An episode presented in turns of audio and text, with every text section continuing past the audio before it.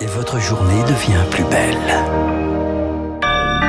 Bon réveil, bon début de journée à tous. Il est 6h30, voici votre premier journal.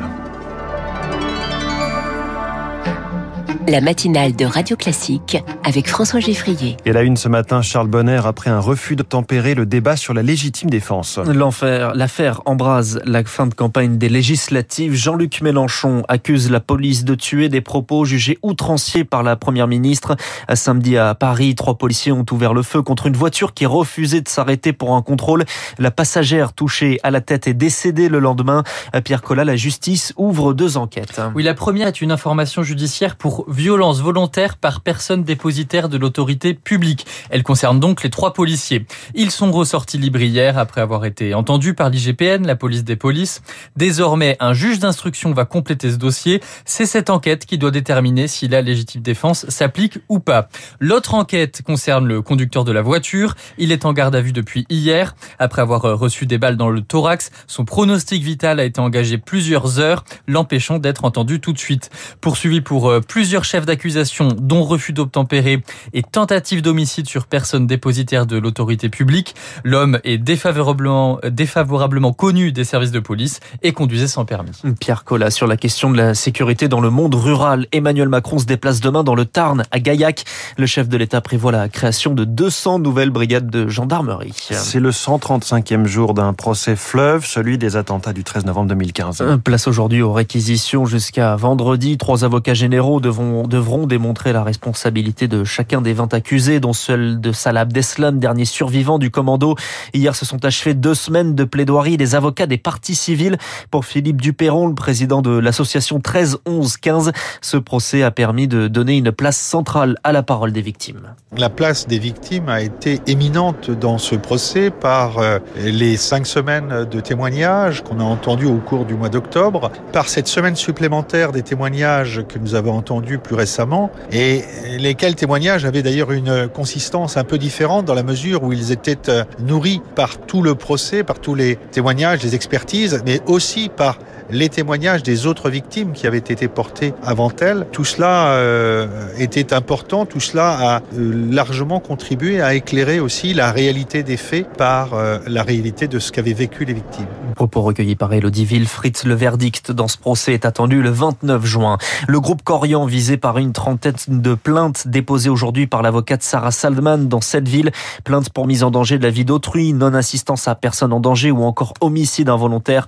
des faits similaires se reprocher au groupe Orpea après la publication d'un livre enquête. L'ancien PDG d'Orpea, Yves Leman, était auditionné hier par les gendarmes pour des soupçons de délit d'initié. Le personnel hospitalier était en grève hier dans toute la France. Mouvement peu suivi, pourtant la colère est là et la situation inquiète avec plus de 120 services d'urgence contraints de limiter leur activité faute de personnel. En réponse, Emmanuel Macron commande une mission flash à François Braun, le président de SAMU Urgence de France. Mais à quoi bon demandent les professionnels de santé. Auditionné hier au Sénat, François Braun défend son travail qui consiste, selon lui, à trouver des mesures très concrètes. Nous avons déjà listé, alors ça peut paraître énorme, mais il va falloir maintenant faire le tri, plus de 150 pistes en reprenant tout ce qui est demandé par les professionnels de santé. À titre d'exemple, un des problèmes qui nous a été soulevé, c'est la signature des diplômes pour les aides-soignantes et les infirmières qui ont leur diplôme au mois de juillet. Et les blocages administratifs font que c'est souvent signé qu'au mois de septembre. Donc on ne peut pas les embaucher pendant le mois d'août.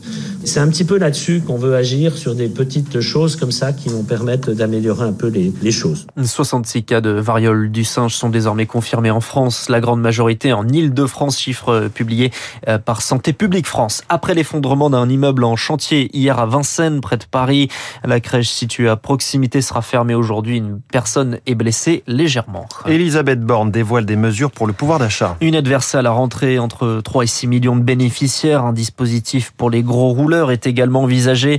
On y revient dans le journal de l'écho. Des annonces en pleine campagne pour les législatives alors que le gouvernement doit respecter un devoir de réserve. Une campagne qui voit se profiler un duel entre la majorité et la gauche réunis sous la bannière de la NUP. Dans ces conditions, la droite tente d'exister. Le patron des Républicains, Christian Jacob, promet de créer la surprise. Marine Le Pen appelle à la mobilisation de son électorat.